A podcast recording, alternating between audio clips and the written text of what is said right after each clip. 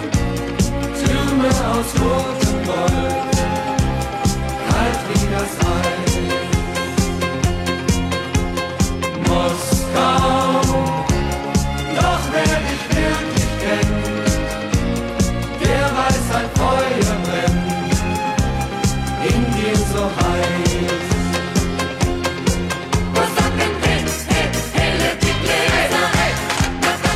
各位听众，大家好，欢迎收听新的一期《机遇杂谈》。这一期我们好好的聊一聊，究竟该去哪儿标二九九？对，你想的没错，就是在游戏里。一如往常，我是三十二，我是阳光，大家好，我是老刘。 Moskau, Moskau, wirf die Gläser an die Wand. Russland ist ein schönes Land. Ho, ho, ho, ho, ho.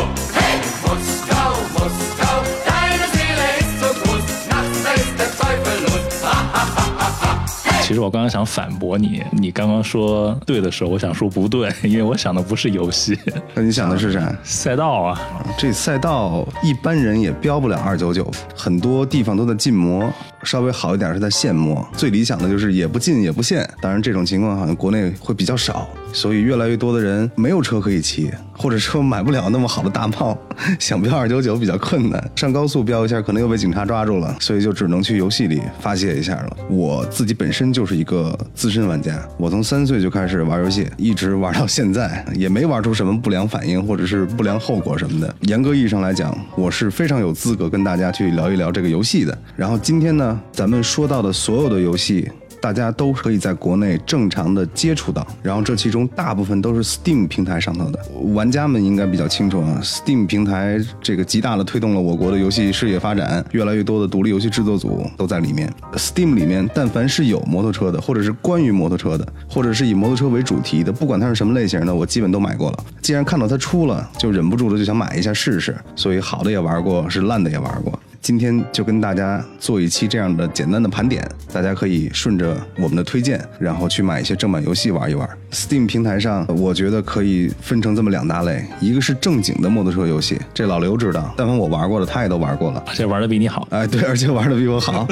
什么叫做正经的摩托车游戏呢？就是说只有摩托车竞速的，无论是封闭的赛道还是直线的，车辆是否有授权，就这一类算是正经的摩托车游戏，就不涉及到任何汽车的。那这一类里面有什么可以跟大家推荐的？我觉得应该先说说这个极速骑行，画面做的相当不错呀，现在已经出到二代了，而且已经不是刚出的时候正版二百多块钱，对加上机票可能三百多，现在的话只需要花一百来块钱就可以买到了。这极速骑行好玩在哪儿呢？为什么要跟大家推荐呢？主要是因为它有着现在最完整的品牌授权，车辆品牌多，就是说它这些里面所有的赛车，所有品牌的赛车都有厂家的授权。没错，而且都是最新款，就至少是游戏里更新，因为它它发售的年份是在二零一七年哈，所以咱们现在二零一八年能玩到最新的，能体验到最新的型号，也就是二零一七款。那它那性能跟那个真实的车一样的吗？哎，这个我就是正好是要说的，就是《极速骑行》，它是一款偏专业向的一个游戏。它尽管里面设置了一个傻瓜模式，就是所谓的自动挡，你在比赛的时候，你不用手动的去切换升档降档，但是你可以进行具体的设定，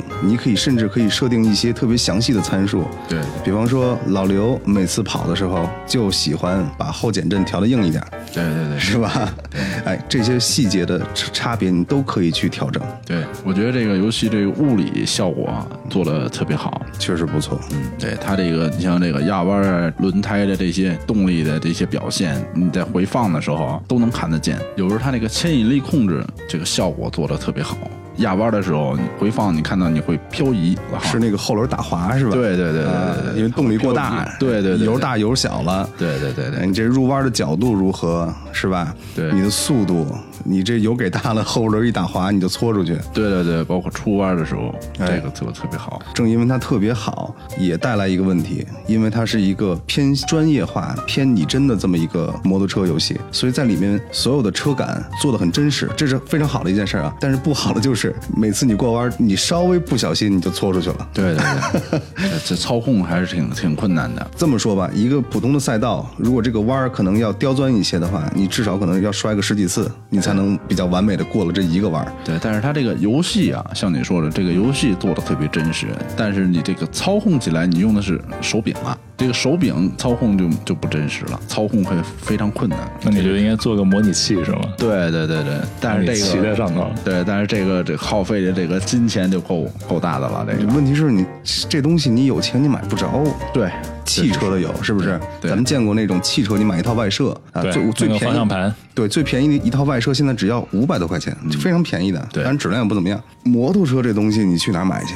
对，那没法买。对你飞机的也有，是不是？我觉得就游戏厂商啊，可以设计一些类似像动感单车那样的那么大个儿，然后骑在上头放家里应该就可以有了。的现在你看那个倍儿厅里面就有那种这个骑摩托车游戏的那但个，是那还是偏大，对，只有街机能做到这一点，只有街机有这个地方能让你摆这么大玩意儿。太大了。或者你家有那么大个地方，对，对，而且你要是摩托车想做到拟真，通过外设来就是来表达出来，真的是好困难。 我感觉这个如果要开发一套摩托车的操作的外设，它至少要有一个三轴稳定，对不对？对，你左偏右偏的时候你不会摔下来。对， 你想这么大一个电机，这这这就不止三轴了，这得花多少钱？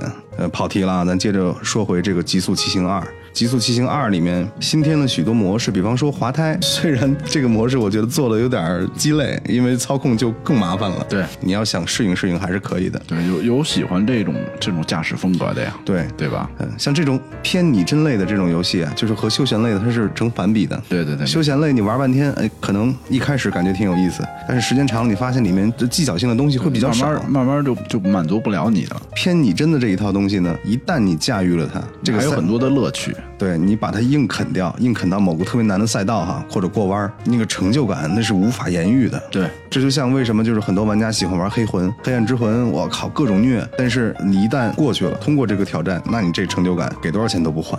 但是我觉得这个像这种游戏，就是你说偏专业性的游戏，操控感强的游戏，反正我因为我玩游戏就喜欢简单，那这种上手是不是就很难呀、上手是比较困难，嗯，但然是后它的可玩性是不是就会更差一点？我觉得这得分人，分人群，看你是想玩哪一类的了。对，像你这种不太愿意接触这种这种游戏类型的，上手可能会慢一些。对，包括像你说每个车都可以调它的那个机械的这些减震阻尼对这些东西，对对对各种机械方面的一些性能参数你都能对调，对吧？对对对，换我肯定就是一个车骑到底， 哦，然后什么都不调就骑，傻骑。你不光可以调，你还可以改装呢。对，可以，就是从你的行车电脑是吧？轮胎、轮毂、链条，哎呦，就是什么东西你都可以改装。有一好处，嗯，就是什么呀？就比较喜欢钻研的人，爱琢磨东西的人，不同的去试这些参数。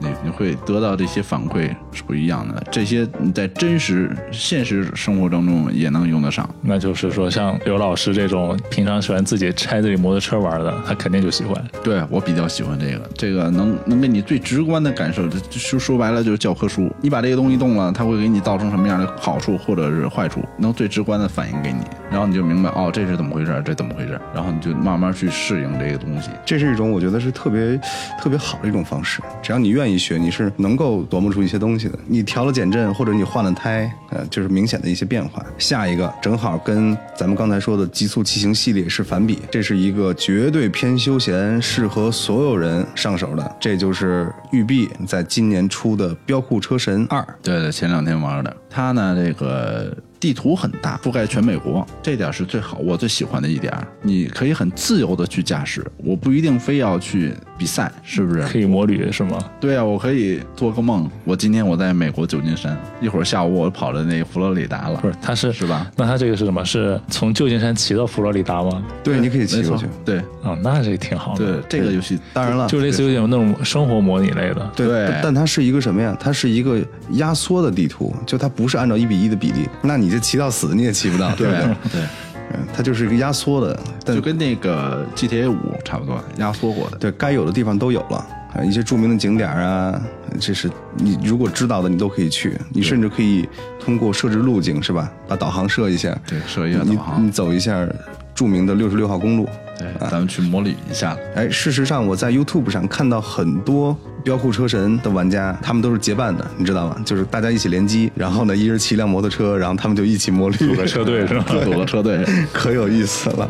所以这点我比较喜欢，它比较自由，我不一定非得就是我只能是比赛，我那不它能去溜达。 那他在在骑，比如说摩旅到另外一个城市，他骑行过程中会发生一些什么情节之类的东西吗？这个不会有什么情节上的东西。除非你去刻意的在这去去去那个他那个旁边，比如说你那个路线，你正好经过有一个比赛的一个赛点儿，你要进去了，那你就可能就是参就去比赛了，不一样啊了，知道吧？你要不搭不不去搭理他，你直接走你的按你的路线走，应该是不会碰这个那什么情节的。然后这里面的车好像也挺多的，而这里面不光是有摩托车，还有各种各样的汽车，四轮儿，比方说跑赛道的、超级跑车、级跑街道的，然后还有跑越野的，你大知道轿吗？车，大脚车、啊对越野的摩托车，最牛逼的是什么呀？就是我还不喜欢在城市道路里骑行，我就喜欢往山沟沟里骑，穿越的了，对骑着我这个 KTM 四五零，你知道拉力那个达喀尔拉力的那一款，或者是幺二零零大水鸟拉力的那一款，还有你像那个汽车玩家比较喜欢汽车，这里面会有那个 GEP 吉普，也可以进行改装，然后在一个那没有限制的道路，就不是道路啊，就是山区上坡、下坡、上山、下山，去享受这种穿越的这种感觉。对，你还这里面景色变化是非常丰富的，因为美国地貌嘛，对不对？像四季如春的地方，对对对对吧？对对像加州啊那个那种地方，你也还可以有去那大种沙漠里撒欢还儿有去，大沙漠，对哎沙漠，就是美国的西部嘛，你还可以去雪山里撒欢儿去，你就随便骑。对，所以说这点我比较喜欢，它没有限制你，很自由，你想去哪儿去哪儿，想开多快开多快，想开多慢开多慢。然后每一辆车都有自己可以改变的外观改装，无论是汽车还是摩托车，还是飞机，还是赛艇。对，刚才你好像没说，这里面还有飞机，就是那种技巧型的飞机，哎，那这个就可以用那个模拟器了。可以，可以，可以。完了还有船、赛艇，对这基本竞速的上天上飞的、水里跑的，嗯，完了这个陆地上跑的，那就可以。满足不同的那种人群了。对呀、所以这是吧个满足不同的这种爱好、兴趣的人，但是这里面有一个小问题，就是说它这里面的摩托车啊，全部都是比较老的款，比方说它里面川崎的 H 2那是二零一五款，KTM 幺二九零那都是二零一四、二零一五款。它这游戏是哪年的？游戏是今年的，但我猜为什么会这样子，可能是啊，没有你知道授权这个他找到那公司了，一看是育碧找我要做游戏，这哎呀，那这这得给呀、可是我这授权已经签出去了，那这样我签的是二零一八款或者是二零一七款，我给你之前的老款，你可以用，对，可能是这个样子。总比没有强啊。然后，所以在里面出现的所有的，你看跑车、街车、拉力，还是巡航车，包括哈雷、呃印第安，都是老款的车。但是你可以自由的进行一些外观的改装，不仅仅是说你可以用什么改排气呀、什么它预设的这些东西啊，你甚至可以自己创造一些贴纸，如果你够细心的话。前两天真是震惊我了，我居然看到了有顺丰标志的，还有饿 了么、美团，对都出现在这个。它那是官方出的还是网友出这的？是网友的对补丁啊我，们中国网友自己恶搞做了一个 MOD，哎，你就可以用。我骑着这个幺幺九九，完了上面是这个饿了么的标志，我感觉总感觉自个儿像一送外卖的。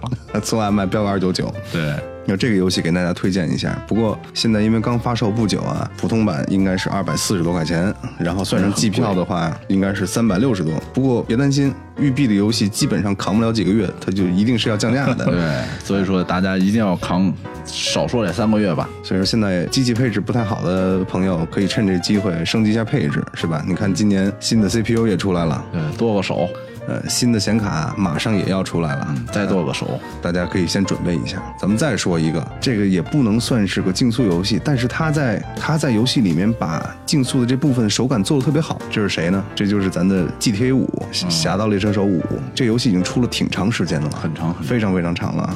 这里面的汽车手感，它历代做的都是非常棒的。它不是以这个竞速为目的，但是它把里面每辆车做的好棒啊，包括摩托车也是。而且现在好像有好多这个 MOD 已经是把这个各种各样的最新款的车型啊什么的，像我之前看过一个模组，就是做那个警察的，就你就扮演一个警察，按着开中国的警车。对，对对对对，我觉得那个挺牛逼的。我也见过那个。哎，这这正是我刚才马上要说的，老刘就说到非常重要的一点，就是刚才咱们说的那些什么《飙酷车神二》啊，《极速骑行》这个系列啊，没有这个创意工坊。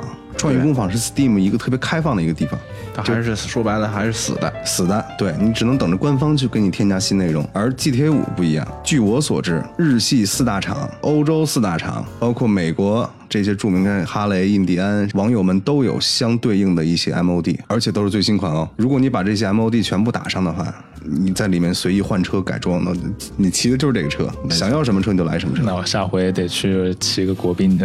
啊，对，你可以可以试一试。你看看有没有人做春风或者做倍耐力， 对对对，你看看有没有那 K K T R 五零 二，是吧？或者是幼师 那是 T L K 五零二吧？你说错了 TRK T R K，我说反了是吗？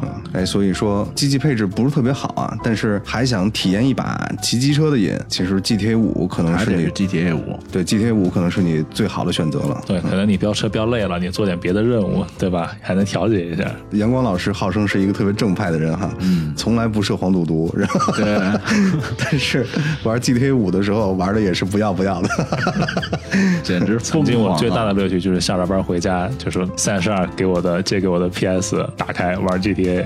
嘴上说不要，身体就还很诚实嘛。 对 呀，真是的。 我这个人就是确实 GTA 五的可玩性太强了，因为像我对游戏基本上就三分钟热度，可能玩个一两天、两三天，大概知道怎么回事儿了就不玩了。但是那一次那 GTA 我真是玩了一个多月，看来你这个需求需求量还是蛮大的哈。嗯，这成年人也要小心成瘾啊。啊对，下一个咱就是要说的是在 PS 平台上独占的，叫做《驾驶俱乐部》。同样的，这是一个专门的竞速游戏，它没有任何开放世界的元素啊，而且是一个怎么说呢？我觉得手感比较复杂，它既可以玩的专业一点儿，也可以玩的轻松一点儿。这里面同样有各种各样的摩托车，然后也有各种各样的汽车，汽车好像少数好像也有三四百辆呢，呃，各种各样的赛道。但是这个游戏会比较老，这可能是 PS 刚发售那两年，驾驶俱乐部就发售了，就是随着 PS 就发售了。那是它的主打嘛。对，而且它是独占平台的，就是其他地方你 PC 也好，还是玩不到微软你玩不到。它就是为 PS 四而生。但是呢，也得说它的画面放到现在还能接受，我觉得不算特别差，还挺好的。但是它在当时真的是很牛逼的对的，呀。它在当时算得上是画面最好的竞速游戏了。对啊，当然包括我记得好像是这个 X One 还有这么一个游戏，也是赛车类的，叫做赛车计划，对，它也是独占的。对，这他们俩的两家在对着干，那个就没有摩托车。这个驾驶俱乐部呢，一开始也是没有摩托车的，它后来是通过这个 DLC，也就是资料片的形式，才把这个摩托车内容加进去的。你看啊，现在随随便便你可以花一千来块钱，一千四五左右，你就可以买到一个二手的 PS，甚至可能比我说的更便宜哈，我因为我已经很久没有关注过了。你可以花九十九港币，你就可以单独的把 PSN 商店里驾驶俱乐部的摩托车内容单独下载下来，这里面包含了里面所有的摩托车。你如果想拓展一下摩托车种类的话，比方说你还需要购买它 DLC、铃木 DLC 啊、奥古斯塔 DLC 啊、阿普利亚 DLC 啊，慢慢的把这些车辆收集全，加起来的话，可能也就花个一百五十块钱，很便宜，很便宜了。正经的游戏比咱们好多普通人想象的其实要便宜。你你一说买一正版游戏花个这个二三百块钱，大家好像觉得很心疼。免费的玩惯了，对呀、可是你想你在外头吃顿烤串儿还能还多少钱呢？对不对？好像吃完就没了，游戏可以一直陪你。就像阳光老师似的，三分钟热度，你也还可以玩个几十个小时吧。可能有一天你突然哎又想玩了，对对，我就想说这个，又想玩了。但是你吃串儿，你不能吃进去了，哎，晚上又吐出来，哎，又吃了，是 吧？现在够恶心的，所以就是购买有知识产权的商品啊，大家就要付出相应的合理的代价。而且在全世界而言，中国的游戏的售价其实算是很低的了。你想想，通常都是六十美金啊，你换大家换算一下，我还认为应该是中国是最贵的吧。不是不是不是，中国是如果按 Steam 上的分价区啊，它是有区域价格的。中国可能是倒数第三还是倒数第四便宜的这么一个地方。最便宜的是谁？最便宜的是印度，就是咱你想象一下，咱们这边卖三百多的游戏，在印度可能一百卖30，不是不是一百来块钱，一百二三二三十块钱就搞定了。他估计可能是不是也是根据经济水平的发展？啊对，它是根据经济。济水平啊或者什么的，但是呢，也得说一个 Steam 上的中国玩家、国区玩家现在是全球第二，它的消费力是不容小觑的。毕竟这个群体庞大，对吧？呀对人多呀，人基数量大大呀。这就是属于薄利多销，我这个脑子里又显闪现出了那张图片了，就是季胖一直在收钱、收钱、收钱、收钱。还有一款啊，我跟大家介绍一个，是一个独立游戏啊，这也是我自己非常爱玩的一个。不知道大家小时候玩过暴力摩托没有？玩过玩玩过太了就解那个，现在回想它那个画面是吧，就是小方块似的。对了，那太小了那时候。嗯暴力摩托，你看有这么几大特点啊：一比较自由，嗯，相对来说，因为你一可旦以打人，你一旦摔了车之后，你还可以是吧，自己一路跑到终点，不对吧？是一路跑回去捡车吧？ 你可以回去捡车，对，但是你可以一直摁着前，对，没完错了，他就一直在往前跑。我靠，这 个我我是说我嗯是我吧今天现在才 知道， 然后我曾经就是一直摁着钱，跑到快到终点的时候，然后松开了，自己又然后回再去又找跑车过来，来起车来，那如果一直摁的话，它能结束游戏吗？可以结束。另外一大特点就是可以相互打，对吧？对，各种武器，啊这这太太过瘾了，这个这个甩棍儿啊、棒球棍儿啊、铁链子啊什么的，就来回招呼完了。呃咱们玩的时候，我估计大家都一样，还自带配音。我 去，是吧？它有两种攻击模式，一种是攻击，对吧？另外一种是踹车。对对，用脚踹。但是大家玩了这么多年啊，就很多跟咱们岁数差不多的，三十岁上下这样年纪的玩家或者摩托车骑士啊，我觉得很多人都不知道，其实里面的人物是有技能的。就是说，你这个人物啊，看血量有的多，有的少，然后他的攻击力有的大，有的小，你是说它可以选角色是吗？对，是可以选角色的。包括他那个武器也是有技能的，我的天哪，我都不知道还能选角色。 而且角色与角色之间，它是有一个逻辑关系的。比方说，这个阳光跟老刘是有仇，你要选了阳光，那这一路上老刘就一定专找你揍你，它里面是有一定关系的。我感觉我一会儿得重新下载再玩 一遍。对我觉得应该是你可以试试，这个蛮经典的。但说了这么多都是引子啊，终于有一款独立游戏过了这么多年，也不能叫完美的复刻了一下，他们只是尝试的还原了一下当时的经典气氛。然后这款独立游戏我从二零一六年的时候就购买了，它当时是在早期开发，然后在今年的时候呢已经正式发售了，呃，也就是几十块钱，叫做《公路救赎》，具体的名字啊，当然英文名字我会放在这个简介里面，大家可以看一眼。嗯，它只能搜英文名字是吗？对它只能搜英文名字，而且因为这游戏没没有中文，好像是，哎，有中文，后来更新了官方中文，有有有但是名称还是英文。对，名称还是英文。你选一个角色，选一个你的车，当然了，你看你随着挣的钱越来越多，你可以解锁越越来越好的车，对吧？还有武器，然后武器就种类比以前更丰富了，对砍刀、链子、武士刀，流行锤儿，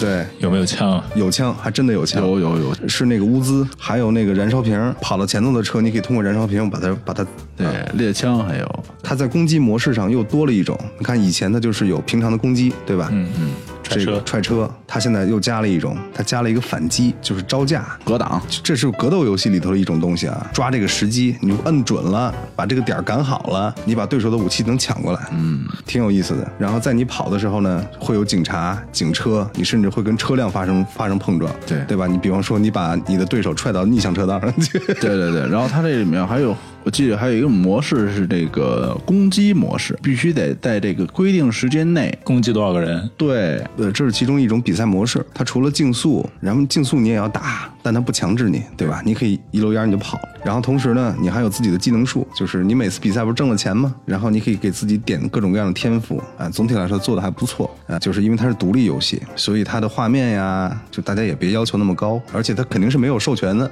就是它的车辆是没有授权的。你说它是啥，它就是啥，你就当骑地平线吧，对吧？你看着这车特别像川崎，它就不写川崎，它没法写，写了让人告了。那这个游戏非常合我的胃口啊！哦，你就喜欢骑地平线。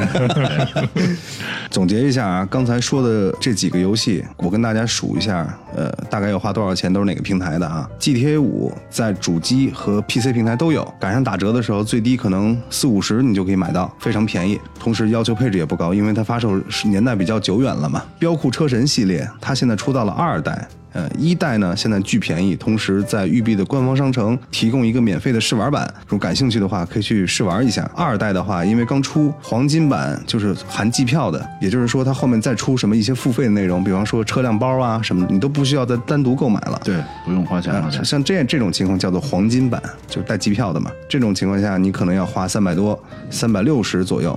但是如果赶上打折，大概要过几个月的时间，嗯我猜应该会到二百多块钱。正版游戏目前国内差不多都是这个价格。然后《极速骑行》它也同时有一代和二代，同时还有很多其他的衍生版本啊，像什么罗西版、什么杜卡迪竞速以及摩托 GP 都是他们这公司做的。他们这公司是专门做这个摩托车竞速类的，但是总体来说，也就是《极速骑行》做的是相对来说是最好的。《极速骑行一》呃四十块钱就可以搞定，《极速骑行二》现在是一百三十三，标准版是一百三十三，赶上打折应该是在七十块钱到六十块钱可能就可以搞定了，同样也是非常非常便宜的。六七十块钱，对你点顿外卖，吃一盖饭还多少钱呢？对，对吧？你买一游戏一辈子是你的了，想什么玩什么玩，多好！我被你说的，我玩游戏的观念已经被你说的快要改变了。就应该是这样，就是咱真的是不能够就是玩盗版游戏，或者说你真的是没钱是吧？比方你是学生，你又想玩，你有盗版，OK，那你悄悄的玩，你千万不要觉得这是个理所应当的事儿。就好比你去饭馆吃饭，你能到那儿点完菜吃完你拍屁股走吗？你肯定要结账的呀！我靠，对不不对？能吃霸王餐的。对你今天这人吃饭不给钱，明天另再来一人吃饭不给钱，开不了十天这饭馆倒闭了，你去哪儿吃去以后？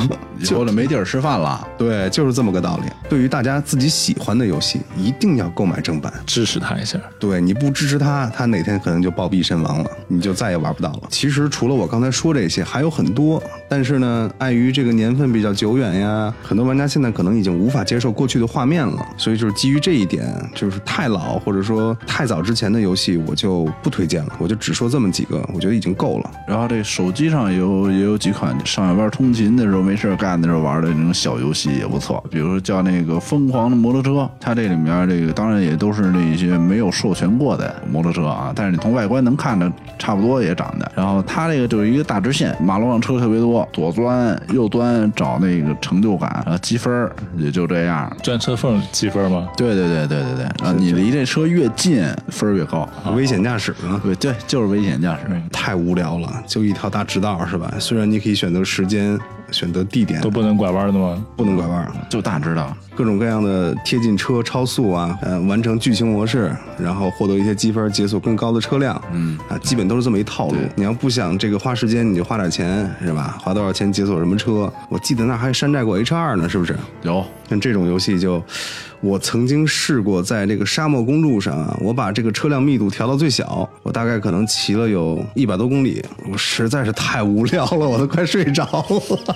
然后还有一个就不是摩托车啊，我突然想起来，这里面也有一个游戏、特别特别逗，它它能把你的速度无限加速模式，嗯，就是你每超过一辆车，它会给你加三十迈，然后我开的最快的是是一千六百多迈， 你比飞机还快。对对对，然后这样特别特别逗，就你真还的是嗯你要躲东西吗？而呃且要躲东西要躲车呀，就是快了以后就不好躲了。对，就不好躲。但是那你想想，一千六百迈，大家可以下这么一个游戏，完了去试，叫超车小能手。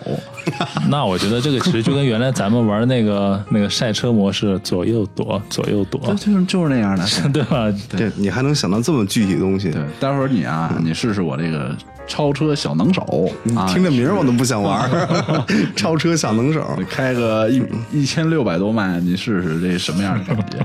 这反练练反应这个，行，那今天差不多了。您要是听完了，把我们这说的这几个游戏都买了，包括 PS 四上的是吧？呃，估计也得呃五六百块钱儿，六七百块钱儿应该是有了。嗯，这没多贵，对，对，你就且玩儿去吧，没几十小时就别扔，要不亏了。今天就先到这儿吧，一会儿我得先回去把三十二你说那个叫什么游戏？超超车小能手 我是才吧？不玩那 个，不是那个，我说是挺好 玩的， 就是就是就是跟那个暴力摩托很像的那个叫什么来着？叫做《公路救赎》，翻译过来大概是这个意思。对，我也是把那个先玩哦 P 一下。 P C 的 P C 的，对，PC 的 Steam 啊， 哎，你试试，你试试，滚！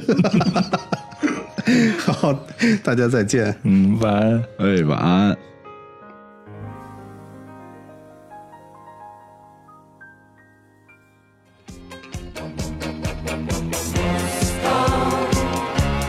Dein Herz schlägt stark und warm. Es schlägt für Reich und Arm in dieser Stadt.